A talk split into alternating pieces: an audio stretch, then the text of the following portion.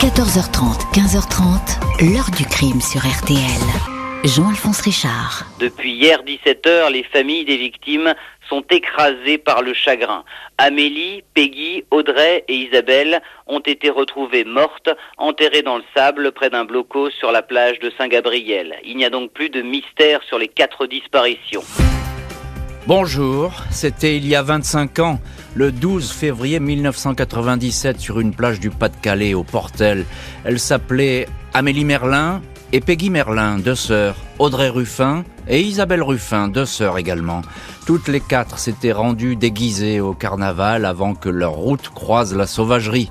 L'ignominie et l'indicible, deux colosses, les frères Jourdain, qui vont effacer leurs existences avec la pire des cruautés. 25 ans après, l'affaire Jourdain reste une histoire marquée au fer rouge pour les policiers et les juges. Un massacre barbare devant lequel même les experts, les psychiatres vont se perdre en conjecture. C'est ce dossier que nous avons choisi de rouvrir aujourd'hui dans l'heure du crime pour essayer de comprendre, certes, comment une telle tragédie a été possible, mais aussi pour rendre hommage aux familles des quatre victimes, des familles qui n'oublieront jamais une seule seconde de ce cauchemar. Nous allons en parler avec nos invités, acteurs et témoins de cette histoire. 14h30, 15h30. L'heure du crime sur RTL. Dans l'heure du crime aujourd'hui, l'affaire des frères Jourdain, histoire qui commence à l'hiver 1997 avec la disparition inexpliquée de quatre jeunes filles du coin lors du carnaval du Portel, petite commune de la Côte d'Opale, limitrophe de Boulogne-sur-Mer. Mercredi 12 février 1997 au matin, Marie-Josée Merlin a du mal à cacher son inquiétude. Deux de ses filles, Peggy, 20 ans, et Amélie, 17 ans, ne sont pas rentrées.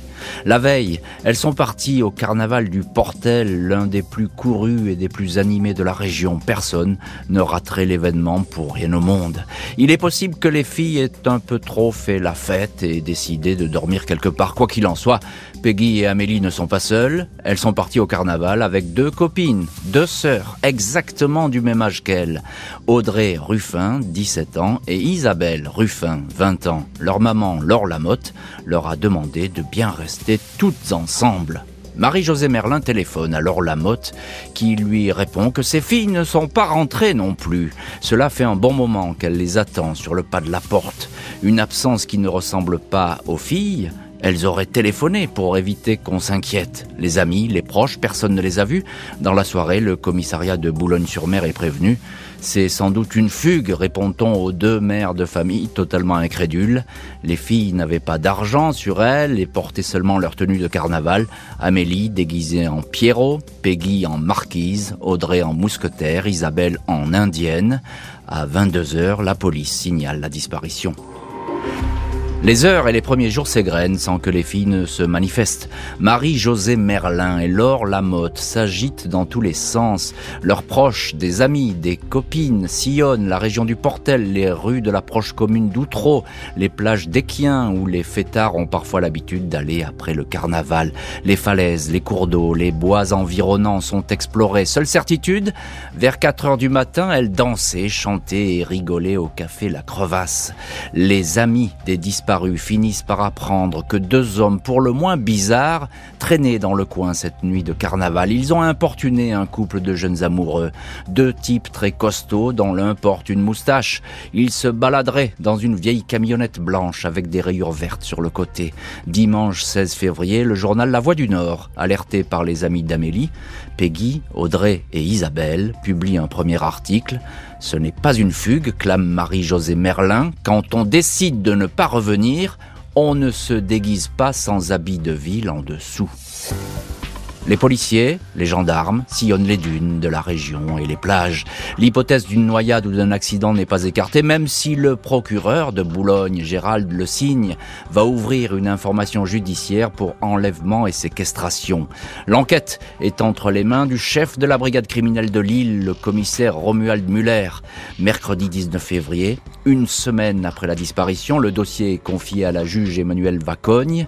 Au cours de cette même journée, la PJ a pu glaner des informations de premier ordre sur la fameuse camionnette aux bandes vertes et ses occupants, un Peugeot J5 qui appartient à un certain Jean-Michel Jourdain, résident à Dan, près du Portel, individu déjà condamné pour le meurtre de son ex-compagne.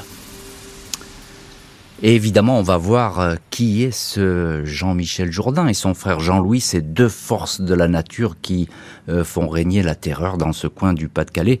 On va voir ça dans le chapitre suivant. Je voudrais qu'on en reste pour l'instant euh, à cette disparition dans la nuit du 11 février 1997. Bonjour Éric Dussard. Bonjour. Merci beaucoup d'avoir accepté l'invitation de l'heure du crime et d'être aujourd'hui dans le studio de l'heure du crime. Vous êtes grand reporter à La Voix du Nord, rédacteur du hors-série de La Voix du Nord sur l'affaire Jourdain. Euh, je conseille absolument cette lecture, c'est un document incroyable. Il y a tout ce qu'il faut dans l'affaire pour la comprendre et voir la, la, tragédie qui s'est passée pour ces familles qui ont été euh, brisées euh, par ces quatre morts. Évidemment, on va en parler de ces familles puisque ça va être le fil rouge de notre émission, émission qui leur rend hommage aujourd'hui à, ces familles. Euh, Éric Dussard, on en revient au fait. ce 11 février 97, ce sont quatre filles qui partent tout simplement s'amuser. C'est ça? Euh, ouais, s'amuser et puis euh, et puis il y a, y, a, y a une complicité qui est très sympa entre ces quatre gamines parce que euh, il y en a deux, vous l'avez dit tout à l'heure, euh, euh, qui sont originaires de ce coin du Nord-Pas-de-Calais, c'est-à-dire du littoral. c'est Peggy et Amélie et Audrey et Isabelle ne sont arrivées que depuis quelques mois. Elles connaissent pas le coin. Elles connaissent pas le coin et elles connaissent pas le carnaval. Mm. Et, et, et leurs deux copines veulent leur faire découvrir ce qu'est le carnaval parce que elles ont ça en elles. Marie-Josée Merlin, leur mère, a euh, fait le carnaval depuis toujours et, et, et elles ont ce, ce euh, cet amour du côté festif du carnaval euh, qu'elles veulent absolument partager. Et c'est un événement ce carnaval, hein, le, carnaval. Euh, ah oui, carnaval dans, ce coin-là, dans ce coin-là de, de, de, de, la région de, de, de Dunkerque à, au sud de, de Boulogne. Oui, c'est quelque chose de c'est c'est même c'est même quelque chose de culturel. Ouais. Et alors il y a cette hypothèse qui est immédiatement évoquée euh, par euh, le commissariat euh, local, où on dit c'est une fugue. Mm. On comprend bien qu'on dise ça tout de suite, parce que quatre filles, après tout, elles ont fait la fête, elles sont peut-être pas très loin. C'est vrai, c'est vrai. Mais à ça, vous l'avez dit, les deux mères répondent quand on fugue, on prend un peu d'argent. on ne fugue pas, on ne fuit pas déguisé en Pierrot ou en Colombine.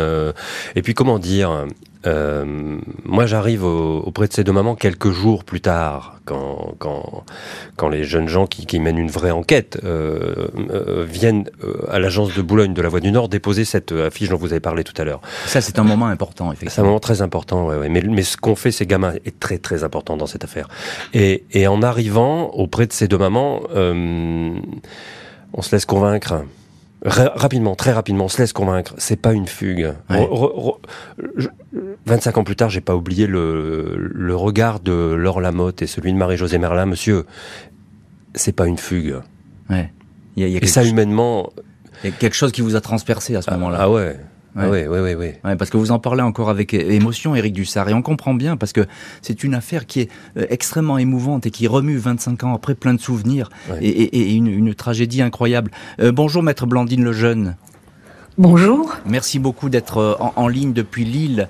Euh, dans l'heure du crime, vous êtes avocate au barreau de Lille, euh, avocate des parties civiles, tout simplement des familles de, ces pauvres quatre, de ces malheureuses filles qui, ont, qui vont être tuées de façon épouvantable. je voudrais qu'on en reste au début de, de cette enquête, maître Lejeune. Vous rencontrez euh, les familles, est-ce que vous avez le même sentiment qu'exprime Éric Dussard C'est-à-dire, vous sentez tout de suite qu'il y a une tragédie et qu'il y a un malheur qui s'est abattu sur, euh, sur ces familles? Oui, oui, on en est intimement convaincu euh, dès, dès le début. Quand elles me saisissent, ça fait déjà quelques jours hein, que leurs filles ont hmm. disparu. Elles me saisissent après l'article de la Voix du Nord qui va euh, provoquer l'arrivée de la police judiciaire de Lille, hein, puisque mhm. au début c'était le commissariat de Boulogne qui enquêtait. Et là, on est vraiment dans une affaire de, de disparition très inquiétante. Hmm. Vous, vous, sentez, elle, elle, vous explique qui sont ces filles. Hein. On, peut, on peut les décrire rapidement. Elles ont jamais fait parler d'elles. Euh, elles ont entre 17 et 20 ans et elles ont envie de simplement de faire la fête. C'est de leur âge, j'ai envie de dire. Tout à fait. Elle, et, puis surtout, il n'y a aucun conflit dans les familles. Hmm. Aucun. Hmm. Il n'y a aucune raison que ces jeunes filles fuguent. Donc ça, ça, ça vous alarme et, ça, et vous voyez tout de suite qu'il y a, il y a quelque chose d'anormal qui s'est passé, c'est ça hein? Tout à fait. ah oui, là c'est une évidence. C'est une évidence. Il y a une disparition. en, toile de fond, il y a quand même l'affaire du trou. on sait ce que peut donner la disparition de jeunes filles. Donc, sincèrement, j'ai jamais cru à la thèse d'une fugue. Hum. Que vous disent les policiers tout de suite Là, ils n'ont pas encore euh, totalement euh, euh, vu ce qui se passait, mais enfin, ils sont, eux aussi sont sur cette piste. Hein. Je pense la PJ de Lille très vite. Alors moi, je ne suis pas en contact avec les policiers, puisque quand hum. je rentre dans le dossier, il y a déjà une, une instruction d'ouverte pour séquestration et enlèvement. Hum. Donc l'avocat ah de partie civile n'a pas de contact en direct avec les policiers. Mais euh, les familles sont en contact avec les policiers qui sont allés faire des perquisitions euh, dans les, les, chambres des filles pour essayer de trouver euh, des écrits, euh, certains détails qui pourraient mhm. les, les, les, amener, et puis prendre aussi des, des vêtements hein, qu'on fera sentir aux chiens notamment. Donc l'enquête est, partie sur une base strictement criminelle. on le comprend bien, maître, maître Lejeune. Euh, euh, Éric Dussard, justement, il y a cette piste criminelle qui est tout de suite euh, évoquée. Et vous disiez quelque chose d'extrêmement intéressant. Ce sont les, amis, les proches finalement qui se mobilisent. Il y a cette enquête incroyable de terrain parce mmh. que tout le monde va fouiller dans tous les sens avant même la police. Non mais c'est ça, c'est vraiment le mot enquête qu'il faut utiliser là. Il y a, il y a de toute façon, de toute évidence, une, une, une montée, vous l'exprimez, maître Lejeune le dit aussi, une montée de l'angoisse et face à ça, euh, tous ces jeunes gens sont des gamins de, de, de 18, 20 ans, hein, de l'âge de, de, de, ces quatre jeunes filles, hein, qui, qui, sont, qui sont des, des copains, hein, et, et, et qui ne veulent pas rester euh, les bras croisés, qui ne mm. veulent pas, qui, qui, qui refusent euh, ce qu'on leur dit au commissariat de Bologne, à savoir que ça pourrait être une fugue. Non. Donc, euh, vous l'avez dit dans le récit tout à l'heure, ils ont commencé à fouiller, oui, sur les plages, oui. ils m'ont expliqué avoir fouillé des tunnels de, de 50 ou 60 mètres de long avec des torches, tout dans un sens, dans l'autre. Euh, et y a, y a, c'est une c'est un vrai travail d'enquête. C'est un vrai travail d'enquête et vous le racontez dans, dans, le supplément de La Voix du Nord. Il y a 25 ans, l'affaire Jourdain euh, qui, est, qui, est, en vente euh, dans la région Nord et en vente aussi sur Internet. Euh, vous le racontez très bien dans ce supplément parce que ce sont eux qui vont détecter la présence de cette camionnette et, et, de, et de, ces deux personnages qui grenouillent un petit peu dans le coin. il faut le dire, ça c'est important. Exactement. C'est, ce, ce sont eux qui obtiennent le premier témoignage. Euh, D'ailleurs, vous pouvez le voir dans, le, dans, dans, dans, la première euh, publication dans La Voix du Nord avec cette affiche. Euh, mon collègue qui fait le premier papier décrit déjà la camionnette blanche. Et là, on est le, ils, viennent à, l'agence de La Voix du Nord le samedi qui suit leur disparition. Donc dans, dans, le journal du dimanche matin, on parle de la camionnette blanche avec des rayures vertes. Ils ont déjà trouvé ça, ces gamins. Ce qui est déjà énorme pour l'enquête, le juge donne son feu vert aux policiers pour aller interpeller les Jourdains. Suspects dans ce qui pourrait être une affaire d'enlèvement, ils vont alors lever le voile sur une abomination. Jeudi 20 février au petit matin, le SRPJ de Lille débarque dans un appartement de la résidence Flandre à Étaples. Jean-Michel Jourdain, 35 ans, épaisse moustache, et Jean-Louis Jourdain, 38 ans, regard fuyant derrière d'épaisses lunettes, sont tous deux interpellés. Les deux colosses tentent de résister, mais ils sont menottés. D'autres membres de la famille sont arrêtés à Dan, le berceau des Jourdains, dans une habitation des plus précaires, qui a tout d'un baraquement, une maison que personne n'approche de peur de prendre un mauvais coup. La famille a la réputation de faire régner la terreur. Chez les habitants, on redoute leur violence. Jean-Michel un casier chargé, condamné pour attentat à la pudeur en 78 et surtout à 16 ans de prison pour le meurtre en 1986 de son ex-compagne. Jean-Louis a lui été condamné pour attentat à la pudeur et à 10 ans de prison pour viol en 1988. Jean-Michel a beau être le cadet, c'est lui qui apparaît tout de suite comme le plus dur, enfermé dans ses silences. Impossible pour les enquêteurs de tirer quoi que ce soit de ce bloc de béton. Jean-Louis est plus friable même s'il ne semble pas comprendre les questions qui lui sont posées. En garde à vue, les frères Jourdain assurent qu'ils ne sont jamais à aller au carnaval du Portel. Ils ont regardé la télé dans l'appartement d'Étaples avec leurs compagnes respectives. Des témoins convoqués à la PJ reconnaissent formellement les deux hommes qui rôdaient au Portel le mardi 11 février. La camionnette est examinée, les bandes vertes ont été récemment recouvertes de peinture et il s'avère que l'intérieur du fourgon a été lessivé. Les policiers craignent que les filles, selon un scénario à la marque du trou, soient séquestrées. Jean-Louis Jourdain est questionné en douceur sur un ton presque familier un inspecteur lui parle de sa petite sœur morte très jeune. Il lui montre les photos des quatre disparus du carnaval. Jean-Louis blêmi et finit par lâcher cette phrase On ne peut plus rien faire. Elles sont dans le sable à Sainte-Cécile. Le lieu en question est au sud d'Equien plage à 4 km du Portel. L'aîné des Jourdains dessine un plan, la suite est du domaine de l'indicible. Le patron de la criminelle Romuald Muller et ses hommes, accompagnés de Jean-Louis Jourdain, se rendent sur place. Les pompiers ont été mobilisés pour creuser le sable. Un morceau d'étoffe rouge finit par apparaître. Il appartient au costume de mousquetaire d'Audrey. La scène est insoutenable. Les quatre corps ont été empilés l'un sur l'autre, tête bêche. L'autopsie va dire que trois des quatre filles ont été violées, toutes ont été battues, étranglées. Les deux hommes se rejettent l'un sur l'autre la responsabilité des crimes. Reconnaissent les avoir conduites avec le fourgon à une première plage Saint-Gabriel où elles auraient été suppliciées près d'un bunker avant d'être ensevelies juste dans le sable de la plage voisine Sainte-Cécile. Marie-Josée Merlin et Laure Lamotte, les mamans, étaient en route pour l'île quand elles ont entendu à la radio que quatre corbillards arrivaient à la plage Saint-Gabriel. Elles ont alors fait demi-tour. Maître Blandine Lejeune en ligne aujourd'hui dans l'heure du crime. Vous êtes euh, à l'époque l'avocate euh, des parties civiles, c'est-à-dire de ces deux mamans euh, qui viennent d'apprendre quasiment en direct à la radio sans doute la mort inéluctable de leur fille avec ces quatre corbillards. vous avez été quasiment témoin de cette scène, Maître Lejeune, puisqu'elles allaient vous voir à ce moment-là, ces mamans. Oui, oui. Nous avions rendez-vous donc à mon cabinet à Lille. Et elles m'ont appelé. Euh, alors à l'époque, il n'y avait pas de portable. Hein, elles se sont hmm. arrêtées dans une station essence pour me passer un coup de téléphone et me dire qu'elles venaient d'entendre à la radio qu'il y avait quatre corbillards qui, qui arrivaient sur la plage. Et bon, quatre corbillards, ça va, le, les hmm. choses sont claires. Donc elles ont fait immédiatement demi-tour et, et c'est moi qui suis allée les voir. Qu'est-ce qui passe dans votre tête à ce moment-là, Maître Lejeune Qu'est-ce que vous leur dites à ces mamans? Bah, qu'est-ce que vous voulez que je leur dise euh, Allez-y et c'est, il n'y a pas de mots. Il n'y a pas de mots. Il n'y a pas de mots. On, on garde peut-être, euh, on ne sait pas. On ne sait pas quoi dire. C'est sûr. Et je suppose que tout le monde est abasourdi par ce qui se passe, parce que c'est, c'est, on peut pas le croire même. C'est ça que j'ai envie de dire. Ah oui, oui, oui. Quatre, quatre. C'est, c'est, c'est ce qui a fait que dès le départ, si vous voulez, même le procureur essayait de rassurer les mamans en disant écoutez, quatre jeunes filles, ça disparaît pas comme ça. Euh, hmm. Elles sont parties faire la fête. Euh, euh, personne pouvait croire que quatre jeunes filles ensemble disparaissent. On, ne peut pas y croire, ça, ça appartient du, c'est au domaine de l'impossible. Le cerveau ne, percute pas avec ce genre d'informations. Hein. C'est indicible en fait. C'est oui, c'est hmm. ça. Hmm, bonjour Luc Frémiot. Bonjour Monsieur Richard.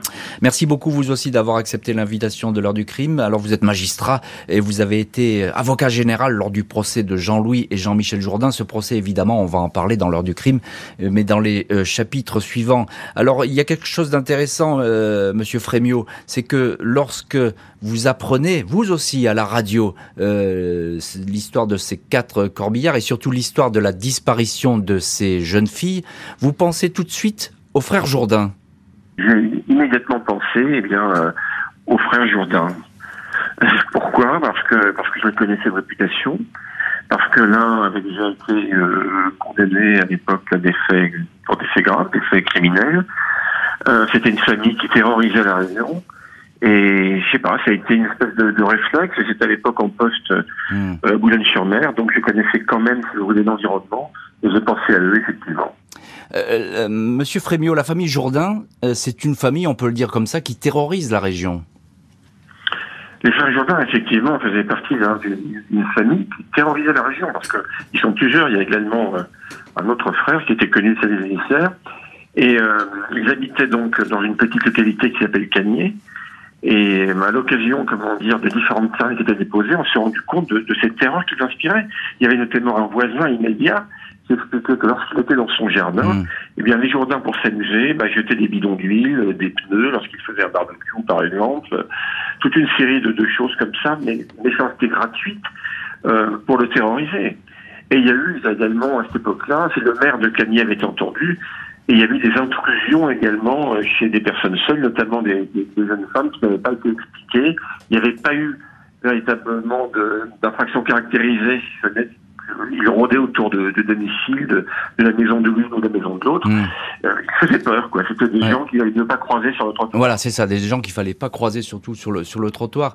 Éric Dussard, grand reporter à la, à la Voix du Nord, et vous avez sorti, c'est vous qui, qui avez euh, supervisé ce supplément de la Voix du Nord sur la sur l'affaire Jourdain qui sort ces jours-ci. Euh, Qu'est-ce qu'ils disent en, en garde à vue, euh, les frères Jourdain? Alors, s'agissant de Jean-Michel, c'est très simple, il ne dit rien. Et les policiers raconteront par la suite que euh, toutes les questions viennent se fracasser sur euh, une espèce de, mutisme costaud, comme ça, euh, vous l'avez dit tout à l'heure. euh, c'est c'est une force de la nature que, qui ne renvoie rien. Et même, et même, pas un mot, mais pas une émotion non plus.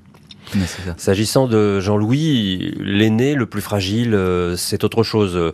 Euh, D'abord, euh, effectivement, il ne semble pas comprendre toutes les questions. Euh, on- il sera expertisé. Il, à il est un peu limité, oui, ça. il sera expertisé. euh, le- le- le- L'expert psychiatre a dit à la, à la limite de la débilité légère. Euh, et puis, euh, et puis il y a une, une instabilité émotionnelle qui est, qui est que perçoivent les, les, les policiers. C'est pour ça, d'ailleurs, comme vous l'avez dit tout à l'heure, qu'à un moment, parce que ça court une garde à vue. Hmm. Et ça ne dure au maximum que 48 heures. hein, Bien parce sûr. qu'elle a été renouvelée. Et il faut aller Et- vite, oui. Et arriver au bout des 48 heures, si on n'a rien, on n'a rien. Hmm. Et, et- et ils, ils le savent, les, les, les hommes du commissaire Muller sont des gens d'expérience. Et, et là, il y a un policier de la PJ qui, a, qui, a, qui comprend qu'il peut éventuellement toucher au cœur euh, Jean-Louis Jourdain, si c'est possible. Alors il essaye, comme vous l'avez dit tout à l'heure, avec en évoquant sa sœur, parce qu'il a perdu une sœur euh, très jeune, et, et, et il, et il lui dit, toi, tu, tu, t'as- tu peux aller sur une sépulture, tu peux, tu vois, les mamans, si on les retrouve pas, elles pourront jamais aller. Et, et, et c'est comme ça qu'il finira par, euh, par euh, pousser Jean-Louis Jourdain à dire où sont les filles. Alors il y a cette scène euh, épouvantable qui est la découverte des corps, hein, Mhm. donc on va pas euh, faire du spectacle là-dessus et revenir dans le détail, il n'en est pas question. Euh, simplement, vous, dans votre supplément de La Voix du Nord, vous avez euh, interrogé le commissaire Muller. Mhm. Euh, lui, c'est une histoire qui l'a marqué, mais vraiment euh, à vie, hein, on peut le dire comme ça. Écoutez, euh, euh, voyez-vous cette histoire à 25 ans, donc les gens qui l'ont connue, euh, les policiers, les magistrats, euh, les journalistes, euh, sont forcément des gens âgés aujourd'hui, enfin plus âgés. Euh, et Entre deux âges. je vous, être gentil. Je vous assure que, je vous assure que ces gens euh, sont. Luc Frémiot ne me, me démentira pas. Euh, Blandine Lejeune non plus. Vous parlez de, euh, du commissaire Muller. Il se trouve que pour d'autres raisons, j'ai déjeuné avec lui il y a pas très longtemps. Je vous assure que quand il parle de l'affaire Jourdain, il- a, il a l'émotion dans la voix. Vous avez cité tout à l'heure la juge Emmanuelle Vacogne, que j'ai eu au téléphone pour ce supplément dont vous parlez. Pareil. Ouais. Pareil, elle me dit, elle me dit, il y a un avant et un après. Elle, c'était son premier poste hein, de juge d'instruction. hein. Et je vous assure que en écrivant tous ces papiers que j'ai écrits, bah, à certains moments, je me suis accroché. Je Il y a, y y quelque chose, il y a quelque chose de l'ordre de, De l'in- vraiment. Oui, de- l'intime et du Oui, de personnel. l'intime. De voilà, l'intime et du personnel. C'est une douleur qu'on partage effectivement avec ses familles 25 ans après. La France, à l'époque, découvre les visages des bourreaux de Peggy, Amélie, Audrey, Isabelle, deux hommes sur lesquels tout le monde, famille, policier, s'interroge sans vraiment comprendre ce qui s'est passé. 27 février 1997, plus de 5000 personnes assistent aux obsèques de Audrey, Amélie, Peggy et Isabelle à la basilique de Boulogne. Le Premier ministre Alain Juppé est présent et s'incline devant les familles et les quatre cercueils. Les autopsies ont attesté de la sauvagerie extrême des viols et des violences endurées par les victimes. L'enquête, elle, continue. Les familles qui se heurtent depuis le début aux dénégations maladroites et au mutisme des frères Jourdain attendent qu'ils racontent enfin ce qui s'est passé. Reconstitutions vont ainsi s'enchaîner au fil des semaines, mais l'avocate des familles, maître Blandine Lejeune, ne peut que constater que les Jourdains persistent dans leur silence. À la Voix du Nord, la juge d'instruction, Emmanuel Vacogne, racontera plus tard avoir été glacée par l'attitude de Jean-Michel Jourdain, d'une froideur absolue, imperturbable. Jean-Louis Jourdain semblait lui plus atteint par la douleur des familles et évoquait notamment le souvenir d'Audrey. La juge indiquera au journal Humainement, j'ai eu l'impression de me retrouver face à des représentants du genre humain que je ne connaissais pas, que je n'avais jamais rencontré. Six experts, psychiatres, psychologues sont missionnés pour étudier les deux frères Jourdain. Leurs conclusions sont dénuées de surprise. Jean-Michel est décrit comme très froid, égocentrique, mégalomane, un homme qui ne se remet pas en cause et d'une grande dangerosité criminologique. Jean-Louis serait presque son inverse. Il est légèrement retardé mentalement, anxieux, nerveux, dépressif. Les experts demeurent toutefois prudents sur sa sincérité et sa demande de soins. Il le considère, malgré son attitude, comme toujours particulièrement dangereux. Maître Blandine Lejeune, avocate des partis civils et des mamans des, quatre filles qui ont été tuées, euh, on a l'impression que lors de ces euh, interrogatoires, il y a un meneur, c'est Jean-Michel, et puis un suiveur, Jean-Louis. Est-ce que c'est le cas? Alors, dans les interrogatoires, peut-être pas, parce que hum, d'abord ils sont interrogés euh, séparément. Hmm. Mais vous l'avez bien décrit, il y a Jean-Michel qui ne dit rien, qui reste euh, droit dans ses bottes, qui qui n'a rien fait, qui dit qu'il a qu'effectivement ils ont pris en stop ces quatre jeunes filles, que lui est resté auprès de la camionnette et que son frère est parti euh, avec elle hmm. le long de la plage et Jean-Louis qui dit, euh, qui va dire euh, qu'elles étaient là, qu'ils sont allés au blocos, ce qui s'avérera absolument impossible, et que son frère les a emmenées une à une, et que lui il est venu avec la dernière, qu'il lui a juste euh, qu'il a juste effectué une pénétration digitale, c'est tout, et qu'il a vu les, quatre, les trois premiers mmh. corps dans une tombe, et le quatrième, il a vu son frère étrangler la dernière. Oui, il va y avoir ce jeu pervers où chacun se renvoie finalement euh, la balle. Qu'est-ce que vous pouvez dire à ce moment-là aux, familles, aux mamans qui vous questionnent, qui vous disent alors qu'est-ce qu'ils ont fait? Euh, Qu'est-ce qu'ils disent? Alors, ce qu'ils disent, je peux leur dire. Ce qu'ils ont fait, on le suppose. On, se dit qu'ils étaient deux. Hmm. Ils les ont emmenés tous les deux dans cette camionnette qui s'avérera être un piège à rats qui a été trafiqué, dont la fermeture euh, a été trafiquée pour qu'une fois à l'intérieur, vous ne puissiez plus en sortir. Ils sont à deux à sillonner la région à la recherche de victimes. Ils ont ramassé en autostop de nombreux jeunes. Tant qu'il y avait des garçons, ils les déposaient. Hmm.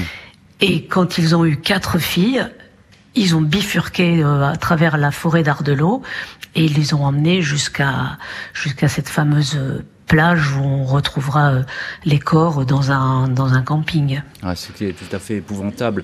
Euh, Éric Dussard, journaliste à La Voix du Nord, il y a cette famille, les Jourdains, on l'a rapidement évoqué, mais on est dans un autre monde hein, dans cette famille. Vous, vous, êtes allé vous sur place, vous avez vu d'où ils venaient les, les deux frères Jourdain. Bah oui, forcément, parce que quand on apprend le, la nouvelle de leur arrestation, on cherche à, à savoir qui ils sont, d'où ils viennent. Et là, c'est effectivement, euh, euh, c'est pas surprenant. C'est au-delà de ça. C'est quelque chose qu'on ne connaît pas, comme le dit euh, la juge Lacombe d'ailleurs. Euh, c'est quelque chose qu'on ne que personnellement, et je ne suis pas le seul, je n'avais jamais approché. Mmh. Jamais. Il y a, y a d'abord l'aspect de ce petit euh, baraquement qui date de, euh, de, la, de la Deuxième Guerre mondiale. Et, et et tout ce qu'il y a autour, une, espèce de bric-à-brac, de ferraille, de, de euh, enfin voilà, il y a des animaux, il y a des rats. C'est une hein. espèce de clan qui vit refermé sur lui, c'est ça C'est une espèce de clan euh, qui vit renfermé et qui menace l'extérieur. Hmm. Tout à l'heure, euh, euh oui, Luc, tout à fait. Luc Frémieux, Luc Frémieux vous l'a dit. Et effectivement, et, et, même dans la commune, c'est Dan, la commune en fait, hein, où ils habitent, il y a, y a, eu longtemps, pendant des mois et des mois, un homme cagoulé le soir, voire la nuit, qui rôdait auprès des maisons euh, euh, où, où, étaient des, des femmes seules d'ailleurs, puisqu'il y a une usine pas très loin qui, qui embauche euh, des hommes la nuit. Et, et cette, cette, cette, ce, ce, ce, ce, rôdeur là, il disparaît le jour où Jean-Louis Jourdain entre en prison. C'est dire s'il y a une menace qui a été dans, hmm. réelle dans le secteur. Les familles espèrent que le procès qui s'annonce sera de nature à faire jaillir la vérité. 16 octobre 2000, les frères Jean-Michel et Jean-Louis Jourdain surgissent dans le décor des assises du Pas-de-Calais à Saint-Omer. Les mères des quatre victimes, Laure Lamotte, Marie-Josée Merlin, sont au premier rang. Les Jourdains semblent occuper tout l'espace. Jean-Michel toise la salle d'un œil noir.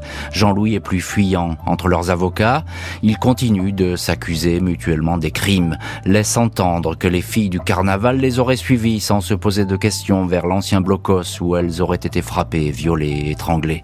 Les accusés ne semblent pas disposés à raconter ce qui s'est passé. L'accusation s'interroge. Et si les Jourdains étaient des prédateurs qui auraient prémédité leur crime Une témoin raconte que deux jours avant les disparitions du carnaval, elle a été approchée et importunée par un homme descendant d'une camionnette. Elle s'est réfugiée auprès d'un ami. Elle reconnaît formellement Jean-Michel Jourdain comme celui qui était prêt à l'attraper. Selon elle, un deuxième homme était à bord du véhicule. L'avocat général Luc Frémiot estime que les deux frères, même s'ils le contestent, ont agi ensemble. Une fois le piège refermé, j'imagine l'exaltation qui a été la vôtre, leur lance-t-il. Pour le magistrat, les deux accusés sont co-auteurs des quatre crimes. Les familles racontent à leur tour la douleur vécue depuis toutes ces années. Marie-Josée Merlin indique « Je les entends appeler au secours sans pouvoir rien faire ». Le 27 mars, Jean-Michel Jourdain est condamné à la peine maximale, perpétuité avec 22 ans de sûreté perpétuité pour Jean-Louis avec 20 ans de sûreté. Nos filles peuvent dormir en paix, disent les mamans d'Audrey, Amélie, Peggy et Isabelle. Et il faut répéter ces prénoms euh, et les répéter encore, euh, Audrey, Amélie, Peggy et Isabelle, parce que ce sont les victimes de cette histoire. Euh, Maître Blandine Lejeune, évidemment, vous êtes au premier rang de ce procès, vous défendez les familles. quelle est, quelle est l'ambiance à ce procès? Comment déjà les familles arrivent à encaisser le choc face à ces deux monstres? J'aime pas le mot, mais je sais pas comment les appeler, hein, face à ces deux hommes qui sont dans le, le box. Oui, c'est un mot, c'est un mot qu'on a envie d'utiliser, c'est vrai. Oui, mais euh, on l'aime, on l'aime pas ce mot, mais là on, on a envie. Pas, on l'aime pas, ouais. Eh bien, comment elles réagissent? Déjà, déjà, elles n'avaient jamais été confrontées à eux. Hein, puisqu'il y avait une reconstitution, hmm. mais auquel les, les parties civiles n'avaient pas été conviées. Donc c'est la première fois dans la salle d'audience qu'elles les voient en face à face. Là, il y a eu un mouvement d'effroi, mais vraiment, dans hmm. la salle. Un murmure d'effroi. Et effectivement, euh, Jean-Michel a, balayé la salle de son regard noir. Elles se sont euh, serrées l'une contre l'autre. Elles étaient, euh, je vais pas dire terrorisées parce qu'elles étaient dans une enceinte de, de cour d'assises, mais elles étaient vraiment vraiment euh, très très mal quoi. Oui, c'est glace, Et puis il y avait aussi les frères et sœurs, euh, il n'y avait pas que les deux mamans. Bien sûr, hein. bien sûr, bien sûr. Elles étaient très, très entourées, il faut le dire ça. Euh, euh Blandine le jeune, c'était une famille qui a toujours été très proche. Hein. Ils se sont vraiment serrés les coudes à ces deux familles. Oui, hein, ah oui, oui, oui. Jusqu'au bout. Euh, Luc Frémiot, on entend ce que dit Maître Blandine Lejeune. Quel souvenir avez-vous des débats? Je, je, précise que vous étiez à l'époque avocat général à ce procès. Les, débats pendant le procès euh, ont été euh, terribles, terribles pour l'assistance, notamment pour euh, les, les, familles des, des victimes, parce qu'on était confronté d'une part, comment dire, à une froideur totale, un silence de Jean-Michel, il y avait également Jean-Louis, lui, euh, quelqu'un avec lequel on pouvait davantage parler. Mhm. Et je me souviens notamment d'une question que je lui pose à un moment donné, parce que je me souviens brusquement que dans, le dossier d'instruction, il y a une photo qui m'avait frappé. C'était tout près de l'endroit où avaient été inhumées les, quatre jeunes femmes. Et il y avait une, canette de bière qui, était vide, qui était là. Et on n'en avait jamais parlé. Donc je m'approche de Jean-Louis et je lui dis, euh, vous avez participé à l'inhumation de, ces jeunes femmes. C'est la seule chose qu'il reconnaissait. Et oui, oui, tout à fait. Je dis, bon. Et dites-moi, euh, Jean-Louis, la bière, elle était bien? Il me répond, elle n'était pas fraîche ça a glacé toute l'assistance. Ah bah oui, c'est parce que c'est une réplique effectivement épouvantable. Encore un mot, euh, Luc Frémiot, je crois que vous n'avez jamais cru à cette version du, du blocos dans lesquelles les filles auraient été euh, violentées? Oui, euh, j'y croyais pas du tout à ça. Effectivement, c'était dans la dans la fourgonnette que ça s'est passé et que ces jeunes femmes ont assisté les unes les autres, et bien non seulement au viol de l'une et de l'autre, mais également à leur, euh, à leur assassinat. Et ça, c'est quelque chose de, terrible. On imagine cette euh, caisse de résonance écrite dans cette euh, fourgonnette métallique où tout avait été débarrassé pour faire plus de place. Et ça, c'est effectivement, c'est de la perversité absolue. Ouais, et, et on comprend bien effectivement. Euh, Éric Dussard, journaliste à La Voix du Nord, je vous pose exactement la même question. Vous êtes à ce procès, qu'est-ce que vous ressentez à ce moment-là Qu'est-ce que vous en quels sont vos souvenirs J'ai le souvenir précis de ce que racontait il y a un instant euh, euh, Blandine Lejeune, c'est-à-dire le, le. Moi, j'aurais dit que que les, les deux mamans étaient suffoquées en fait par l'arrivée de, de Jean-Louis et Jean-Michel. Plus d'oxygène. Non, Hmm. Non. Je me souviens du geste euh, de Marie-Josée Merlin qui a porté sa main euh, à, sa poitrine et je crois qu'elle cherchait de l'air cette dame. Hmm. Vraiment parce que parce que parce qu'il y a une il y a une il y a une vraie brutalité je le dis euh, le plus dignement possible, hein, sans, sans, mais il y a, y, a une, y a une vraie brutalité qui entre dans le box à ce moment-là. C'est ça. Ces deux types sont, sont leur moindre geste euh, euh, dénote ça, quelque chose de, de c'est tout en, c'est tout en force. c'est tout. Ça. Voilà. Mm-hmm. Et, et là, elles se sont dit, elles ont pensé, mon Dieu, mon Dieu, mes filles dans les mains de ces types. Les deux frères prennent donc le chemin de la prison. Ils n'auront pas varié de posture, répétant ⁇ Ce n'est pas moi, c'est lui !⁇ aux familles désormais de devoir vivre avec leurs souvenirs. 17 mars 2002, Jean-Michel et Jean-Louis Jourdain, qui ont fait appel de leur condamnation, comparaissent devant la cour d'assises du Nord à Douai. Deuxième procès qui n'apporte rien de nouveau. Les accusés restent accrochés à d'invraisemblables explications et se renvoient à la responsabilité des crimes.